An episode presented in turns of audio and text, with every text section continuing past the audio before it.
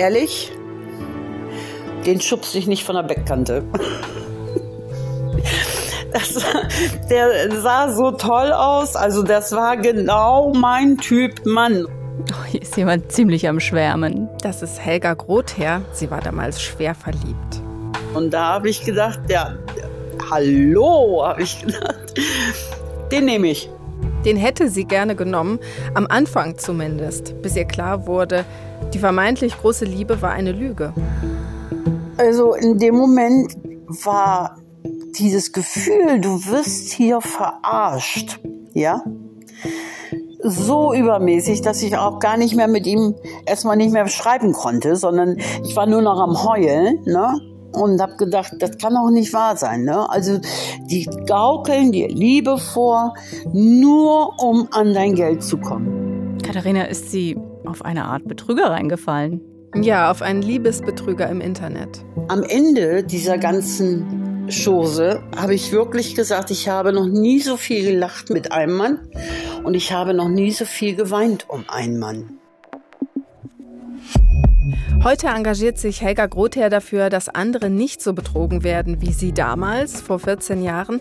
Sie kämpft gegen Liebesbetrüger im Internet, sogenannte Romance-Scammer. Und wie sie das macht, das erzählen wir jetzt. Und wir sagen, wer diese Liebesbetrüger sind. Katharina Briley, du hast diese Geschichte recherchiert. Mein Name ist Katrin Becker. Der hat solche schönen Worte gefunden und der hat so schön geschrieben und mit dem konnte ich mich so gut unterhalten. Man hört das schon. Helga Grother ist immer noch total begeistert, wenn sie heute von diesem Mann erzählt, obwohl das jetzt 14 Jahre her ist. Sie kommt aus Bremen und ist inzwischen 62 Jahre alt, frühpensioniert und beschäftigt sich seit Jahren quasi rund um die Uhr damit, diesen Liebesbetrügern auf die Schliche zu kommen. Und sie sorgt dafür, dass sie verhaftet werden. Mehrere Fernsehsender haben sie dabei schon begleitet und so bin ich auf sie aufmerksam geworden. Sie ist also heute so eine Art Expertin für Liebesbetrug im Internet. Aber erzähl doch erst mal, wie das alles bei ihr losging. Ja, sie hatte sich in einen Mann verliebt, der sich Steve Thompson nannte und vorgab, Engländer zu sein. Angeblich arbeitete der als Selbstständiger im Straßenbau und war alleinerziehend. Er hatte sie auf einer Dating-Plattform angeschrieben. Okay, und dann haben sie so beide miteinander gechattet und sich irgendwann getroffen. Nein, sie hat damals nämlich eine Ausbildung gemacht und musste für eine wichtige Prüfung lernen. Deshalb hat sie von sich aus gesagt, dass sie ihn erst nach dieser Prüfung sehen will. Sie hatten deswegen nur online und am Telefon Kontakt, das aber sehr intensiv. Morgens hatte ich schon grundsätzlich immer eine Morgenmehl. Das heißt, ich bin morgens aufgestanden, habe dann Kaffee gekocht, bin an den Computer gegangen, habe seine Morgenmehl gelesen. In der Mittagszeit hat er mich über Chat angechattet und äh, wir haben eine ganze Zeit geschrieben, ja, bis seine Mittagspause um war. Und abends haben wir wieder gechattet, wenn ich Feierabend gemacht habe. Und dann hat er angerufen. Und wir haben telefoniert. Wow, also das wurde anscheinend sehr schnell, sehr intensiv und das, obwohl sich die beiden ja im echten Leben nie begegnet sind. War sie denn da gar nicht misstrauisch? Nein, am Anfang nein. Warum soll ich ihm misstrauen? Warum soll ich Menschen misstrauisch gegenübertreten? Also da bin ich nicht der Typ, ne? Ich denke alle immer, die handeln genauso wie ich. Ja, du merkst schon, Helga Grother ist grundsätzlich anderen Menschen gegenüber sehr offen. Das war für diesen Romance-Scammer natürlich von Vorteil. Okay, bevor wir weiterreden, nur mal ganz kurz zur Klärung. Romance-Scammer, das heißt wörtlich übersetzt Liebesbetrüger. Und wie genau funktioniert das? Haben diese Scammer so eine Art Masche, wie sie an die Frauen rankommen? Naja, die schreiben die Opfer an, auf irgendeiner Dating-Plattform zum Beispiel. Dann schreibt man vielleicht ein paar Mal hin und her und wechselt dann irgendwann zu WhatsApp oder Telegram oder ruft sich an. Das geht dann manchmal über Wochen oder Monate, bei manchen sogar jahrelang. Und sehen tun sie sich in echt nie? Nein, die Scammer versprechen natürlich immer ein Treffen. Aus irgendwelchen Gründen kann dieses Treffen aber immer erst irgendwann in ferner Zukunft stattfinden. Mhm, okay. Die schicken natürlich Fotos, aber das sind geklaute Fotos aus dem Netz. Das Bild von diesem gut aussehenden Mann, der genau Helga Grothers Typ war, das war eben auch nur ein Fake. Und das geht dann so hin und her, bis die Scammer irgendwann Geld fordern. Geld. Aha, und von welchen Summen sprechen wir da? Also wie groß ist das Problem? Also ich kann dir das zumindest für die Schweiz sagen. Die Nachrichtenagentur SDA hat dazu im Juli eine Umfrage gemacht unter Schweizer Kantonspolizeien.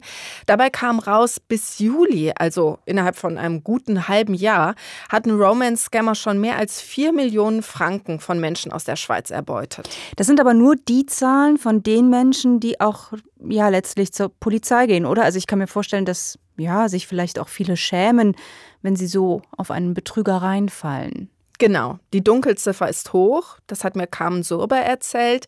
Sie ist Pressesprecherin bei der Kantonspolizei Zürich. Über die Opfer sagt sie, die Frauen, die bewegen sich im Alter zwischen 40 bis 60 oder älter, oft nach einer Scheidung oder vielleicht auch nach einem Todesfall eben ziemlich verzweifelt sind und auf der Suche nach der großen Liebe. Frauen in Krisensituationen, ist das so die Zielgruppe der Scammer? Ja, auch. Es werden nämlich auch Männer Opfer. Aha, okay. Kam Surber von der Kantonspolizei Zürich meinte allerdings, dass männliche Opfer eher selten zu ihnen kommen. Kommen die seltener, weil es sie weniger betrifft oder weil sie sich mehr schämen? Also Helga Grother, der das ja selber passiert ist und die heute durch ihr Engagement ja eine richtige Expertin für Romance-Scams ist, die schätzt, etwa 70 Prozent der Opfer sind Frauen und 30 Prozent Männer. Und das liegt ihrer Ansicht nach daran, dass Männer sich noch mehr schämen. Und wie viel Geld verlieren diese Frauen und Männer so ungefähr im Schnitt? Dazu konnte mir Carmen Surber von der Kantonspolizei Zürich leider nichts Genaues sagen. Sie hat mir aber das hier erzählt. Bei der Kantonspolizei Zürich sind auch Fälle bekannt von Personen, die tatsächlich hohe Geldbeträge bezahlt haben. Teilweise eben haben die sie von bekannten Personen geliehen oder sogar einen Kredit aufgenommen. Es gibt leider Beispiele, bei denen es wirklich um Existenzen geht. Also da haben die Opfer so viel Geld gezahlt, dass sie kein Geld mehr haben und sich bei der Sozialhilfe melden müssen. Das ist ja ziemlich krass. Also wie kann das sein, frage ich mich gerade, dass jemand einem Menschen, den er noch nie in seinem Leben gesehen hat, so viel Geld überweist. Naja, weißt du, diese Betrüger, die sind ja irgendwann keine Fremden mehr. Auch wenn die mhm. Opfer die noch nie gesehen haben. Die bauen ja wirklich eine Bindung auf und haben ganz intensiven Kontakt zueinander. Hast du ja auch vorhin gehört, die Betroffenen teilen mit denen ihren Alltag. Und wie schaffen die Betrüger dann letztlich ja an das Geld ranzukommen. Also die haben ja keinen Zugriff auf die Konten. Ja, die erzählen zum Beispiel, dass sie an Krebs erkrankt wären und Geld für die Behandlung bräuchten oder dass ihre Kreditkarten gesperrt worden sind oder dass irgendwelche Maschinen vom Zoll beschlagnahmt worden sind und sie neue kaufen müssen oder dass sie überfallen worden sind. Also immer irgendwelche Notsituationen. Und was ist, wenn die Betrogenen dann nicht zahlen wollen, wenn die sich irgendwie sperren? Dann werden sie manchmal auch erpresst. Vor allem, wenn das Opfer schon mal intime okay. Fotos von sich geschickt hat, also Nacktbilder. Da drohen die Scammer dann, diese Fotos ins Netz zu stellen. Bei vielen Betroffenen ist sowas aber gar nicht nötig. Die zahlen bereitwillig. Es ist wirklich manchmal schwierig, diese Opfer wirklich zu überzeugen, dass sie auf diese Betrüger reingefallen sind. Viele glauben das nicht, auch wenn sie Tausende von Franken gezahlt haben. Katharina, ich frage mich gerade, wie kann das eigentlich sein, dass diese Betrüger so überzeugend sind? Na, das hat damit zu tun, dass sie die Menschen manipulieren. Beim Recherchieren bin ich auf Jan Beek gestoßen. Er ist Ethnologe an der Universität Mainz und beschäftigt sich mit der Ethnologie des Betrügens. Seine These ist, die Scammer treffen bei vielen einfach einen wunden Punkt. Ich finde auch sowieso, um da noch einen größeren Bogen zu spannen, dass Betrugsgeschichten eigentlich immer auf Brüche und schmerzhafte Leerstellen in Gesellschaften verweisen. Und ich denke, dass der Romance-Scam, von dem wir gerade sprechen, der erzählt von der unerfüllten Sehnsucht nach bedeutungsvollen Beziehungen, die ähm, viele Leute ähm, im globalen Norden haben. Und sozusagen, also im Kontext dieser unerfüllten Sehnsucht lassen sich dann Leute auf diese Geschichten ein, obwohl sie es auf gewisse Art und Weise auch besser wissen. Mhm. Gab es denn bei Helga Grother auch so eine Art unerfüllte Sehnsucht? Naja, also sie war Single und sie hat sich nach einem Partner umgeschaut, aber sie hat mir gesagt, dass sie damals nicht einsam war oder in irgendeiner Krise. Trotzdem hätte vielleicht auch sie ihrem Steve Geld gezahlt. Hätte. Mhm. Also das heißt, sie hat es nicht getan. Nein, weil sie seine E-Mail-Adresse einmal aus Versehen in ihren Browser eingegeben hat, also damals vermutlich den Internet Explorer oder Firefox. Dadurch wurde im Netz automatisch nach der Adresse gesucht und so fand sie heraus, dass Steve Thompson auf einer amerikanischen Seite beschuldigt wurde, ein Betrüger zu sein. Das ist ja ein Zufall. Unglaublich. Er war in den USA also schon bekannt, im Grunde genommen Krimineller. Genau. Das war ein Scambaiter-Forum, diese Seite. Scambaiter, so nennt man Leute, die die Betrüger bekämpfen wollen und vor ihnen warnen. Und wie hat Helga Grother dann reagiert? Sie hat das erstmal gar nicht glauben können, was da auf dieser Seite stand. So lange, bis er dann wirklich Geld von ihr verlangt hat. In dem Moment war ihr plötzlich klar, das stimmt wirklich, der ist ein Betrüger und sie war stinksauer. Ich war so sauer. Ich war so äh, wütend, ja. Wenn ich den vor mir gehabt hätte, ja, ich hätte ihm, wer weiß was getan. Deswegen konnte sie ihm auch erstmal gar nicht mehr schreiben. Erstmal, hat sie denn das Ganze nicht sofort beendet? Nein, sie hat weiter mitgespielt, weil sie herausfinden wollte, wer dieser Mann in Wirklichkeit ist. Sie hatte ja mittlerweile schon drei Monate lang mit dem geschrieben und telefoniert und sie hat dann Hilfe bekommen von diesen amerikanischen Scam-Baiterinnen. Zusammen haben sie seine IP-Adresse rausgefunden, also sozusagen die Adresse des Computers. Mhm. Und daher wusste sie, dass ihr Scammer in Nigeria war. In Nigeria. Ja, also grundsätzlich können Scammer natürlich überall auf der Welt sitzen, aber besonders typisch ist das wirklich in Westafrika. Da sind Romance-Scams seit ungefähr zehn Jahren weit verbreitet. Also zum Beispiel in Ghana, Togo oder der Elfenbeinküste. Okay, und wie kann ich mir das vorstellen? Die sitzen dann in einem weit entfernten Land an ihrem PC und ziehen dann den Leuten in Europa das Geld aus der Tasche. Nee, eben nicht nur in Europa. Die suchen wirklich weltweit nach potenziellen Opfern. Zum Beispiel öffnen die sich sozusagen dann auch für asiatische Märkte, also für asiatische Opfermärkte in ihrer, in ihrer Logik und sind eigentlich sehr flexibel auf der Suche. Also das heißt, die Vorstellung, dass sozusagen die Opfer nur aus dem globalen Norden und die Täter nur aus dem globalen Süden kommen, stimmt überhaupt nicht. Jan Beek hat mir zum Beispiel erzählt, dass viele Scammer sich Fake-Profile bei indischen Heiratsbörsen anlegen. Also die geben wirklich alles. Alles, damit sie am Ende ein paar Treffer landen. Genau.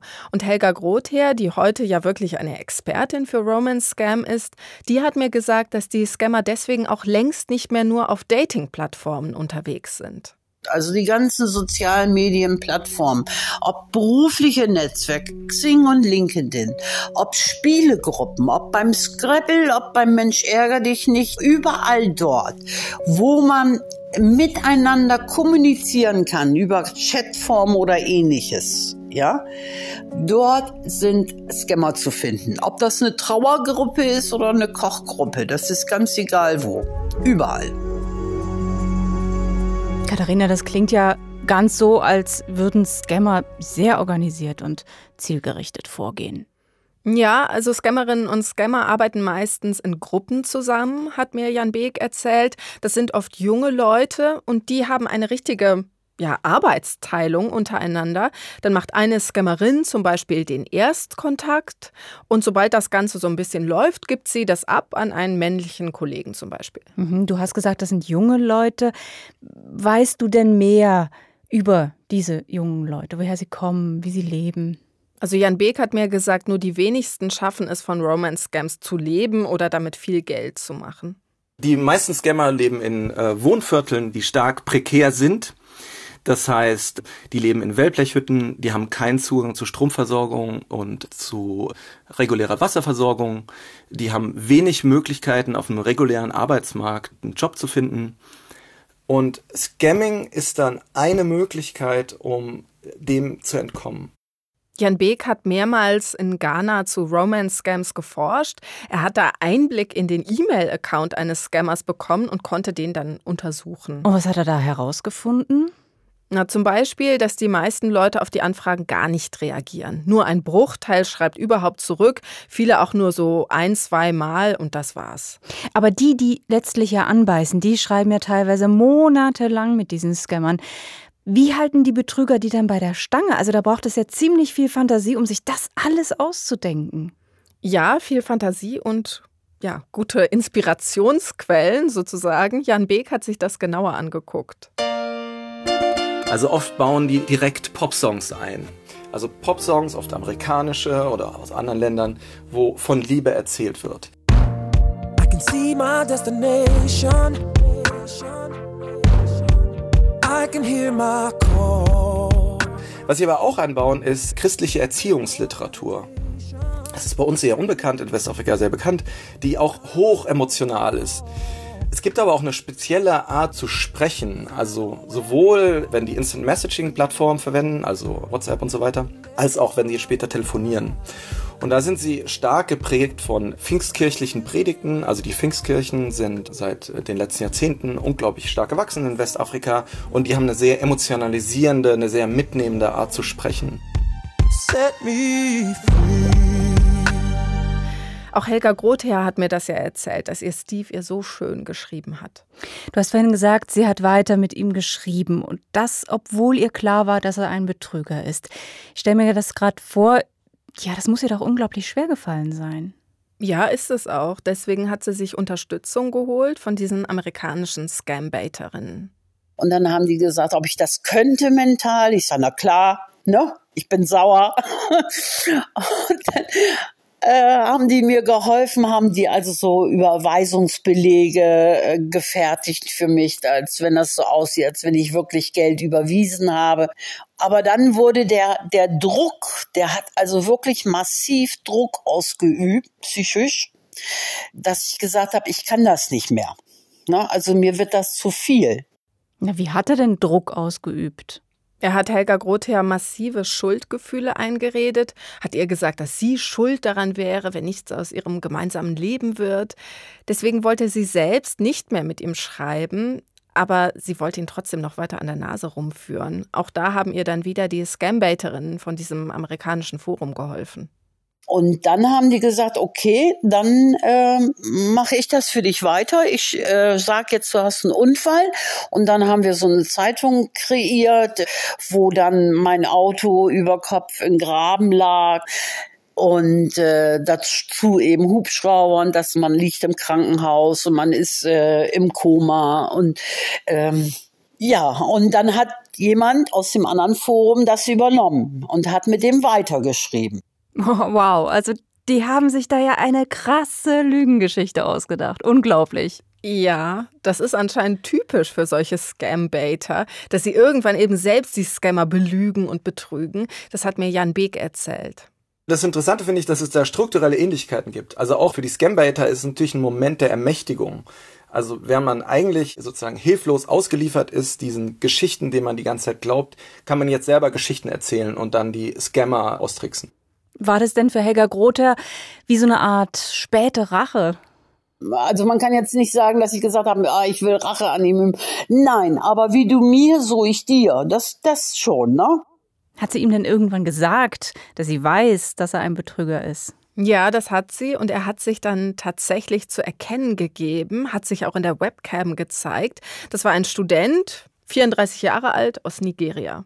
Ich habe ihn dann gefragt, warum er das macht.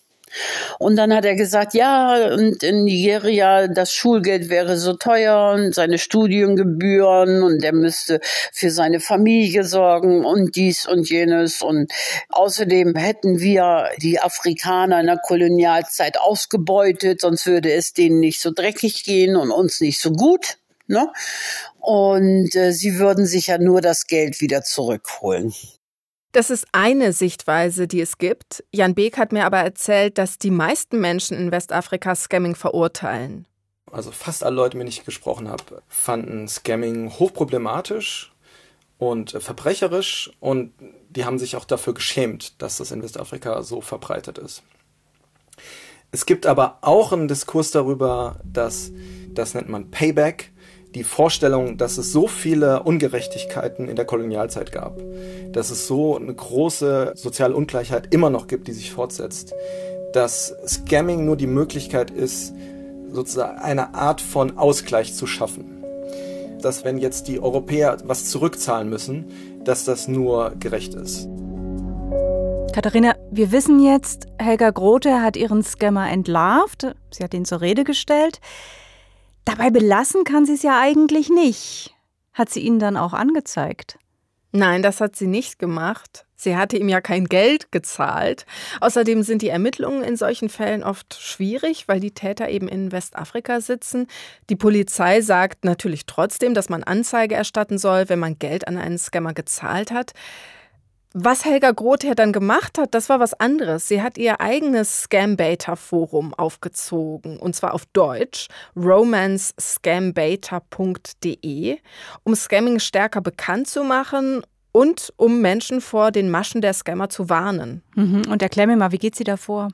Also auf dem Forum teilt sie geklaute Profilbilder von Scammern, E-Mail-Adressen und auch Kontonummern und sie versucht zu verhindern, dass die Scammer noch mehr Menschen betrügen. Kann man das überhaupt verhindern? Naja, also sie fährt da wie so eine Art Ablenkungsstrategie. Sie schreibt mit Scammern zusammen mit anderen Frauen. Insgesamt sind das ungefähr 15 Leute, die versuchen, die Scammer so viel es geht zu beschäftigen und hoffen, dass die auf diese Art eben nicht so viel Zeit haben, echte Opfer auszunehmen. Wenn mir jemand sagt, er ist auf der Erdölplattform, dann muss er mir schon mal die Erdölplattform auch mal zeigen. Ne?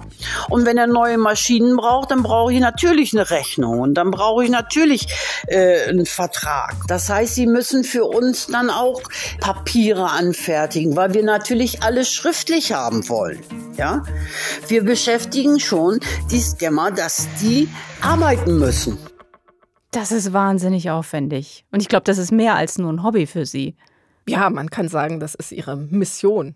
Du hast am Anfang gesagt, dass sie die Scammer sogar verhaften lässt. Selber kann sie das ja nicht machen. Also, wie stellt sie das an? Sie und ihre Mitstreiterinnen schreiben so lange mit einem Scammer, bis der eine Geldübergabe vorschlägt. Damit das überhaupt klappt, müssen sie monatelang mit denen hin und her schreiben, manchmal sogar ein ganzes Jahr. Und wieso können Sie das nicht einfach abkürzen, indem Sie eine Geldübergabe selber vorschlagen? Es wäre ja ein leichtes zu sagen, ach Schatz, du, ich habe hier mal eine Million im Safe liegen, schick doch mal jemanden vorbei, der kann das Geld mal eben abholen. Ne? Das wäre eine Provokation, eine Verleitung zur Straftat. Dann wird keine Polizei den festnehmen. Wenn wir aber warten, dass der Scammer von sich aus vorschlägt, dass er einen Agenten schickt, der das Geld abholt, dann ist es was anderes. Auf diese Art hat Helga Grother schon dabei geholfen, mehr als 70 Agenten, also Helfershelfer festzunehmen. Sie und ihre Mitstreiterin versuchen aber auch noch was anderes, nämlich Opfer zu warnen, die selbst vielleicht noch gar nicht wissen, dass sie einem Betrüger auf den Leim gegangen sind. Mhm. Und wie machen Sie das? Also da muss ich jetzt so ein bisschen ausholen. Das ist nämlich eine ziemlich raffinierte Strategie, okay. fand ich. Männliche Scammer, die tun meistens so, als wären sie Briten oder US-Amerikaner irgendwo im Auslandseinsatz auf jeden Fall keine Afrikaner. Die Konten, die sie ihren Opfern angeben, die sind aber oft auf afrikanische Namen registriert. Damit das irgendwie plausibel klingt, behaupten die Scammer dann, das Konto würde ihrem Arzt gehören oder ihrem Rechtsanwalt oder einem Freund. und Helga Grother und ihr Team, die tun dann so, als hätten sie auf dieses Konto wirklich Geld überwiesen. Und dann sagen sie dem Scammer, Guck, wir haben den Beweis, das Geld ist rausgegangen hier bei uns.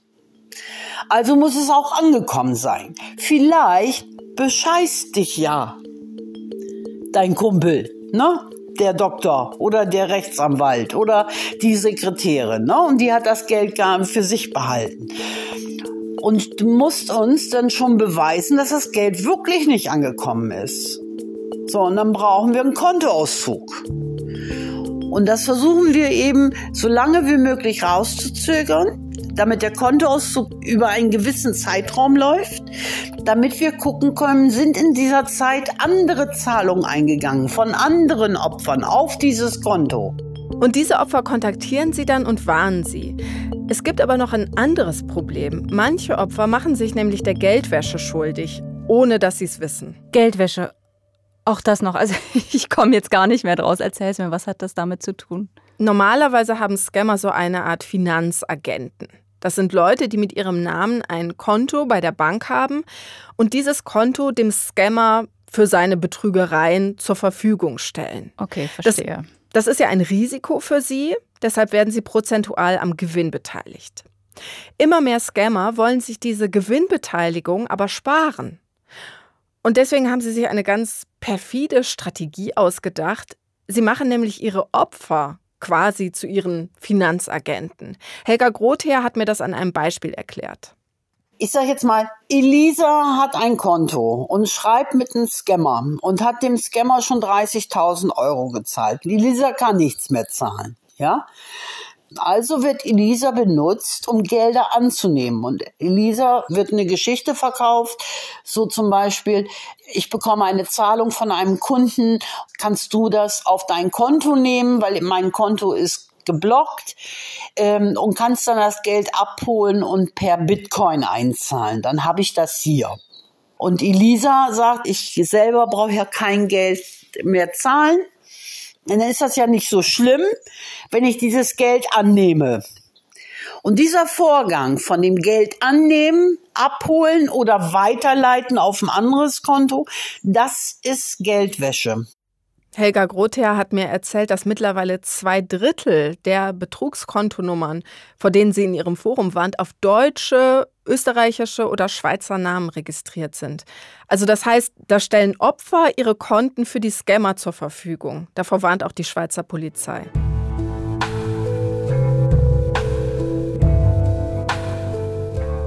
Eigentlich ist ja für Helga Grother das Ganze noch recht glimpflich ausgegangen. Also all das, was du mir, Katharina, vorhin erzählt hast, das hätte ja damals vor 14 Jahren auch ihr passieren können. Also Geld weg, Wohnung weg, ist aber nicht. Ich frage mich gerade, wie denkt sie eigentlich heute über ihren Scammer? Ob sie wohl noch wütend auf den ist? Nee, den habe ich schon längst abgehakt. ich habe, wenn, wenn, nein, ich bin nicht mehr wütend auf den. Ich war damals wütend, weil er mit meinen Gefühlen gespielt hat. Ja, da bin ich natürlich wütend über jeden, der mit andere Leute Gefühle genauso spielt. Deswegen ist sie ja so aktiv in ihrem Forum. Um andere zu warnen. Was ich wirklich krass fand, Sie kennt ja mittlerweile die Maschen der Scammer in- und auswendig. Trotzdem ist auch sie immer wieder überrascht, wie überzeugend manche sind. Dann habe ich manchmal wirklich so gute Scammer, so gute Scammer, dass ich hier vorm PC sitze und gucke und sage mir dann, wenn dieser Typ, ja, eine andere Frau, die sich mit dem Thema nicht auskennt, die nicht so wie ich weiß, wer der Original-Bildeigentümer ist, dann würde ich jetzt zur Bank gehen und Geld überweisen.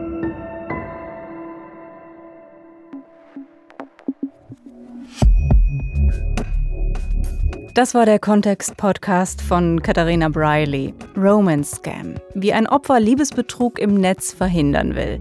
Das Sounddesign, das hat Lukas Fretz gemacht. Mein Name ist Katrin Becker.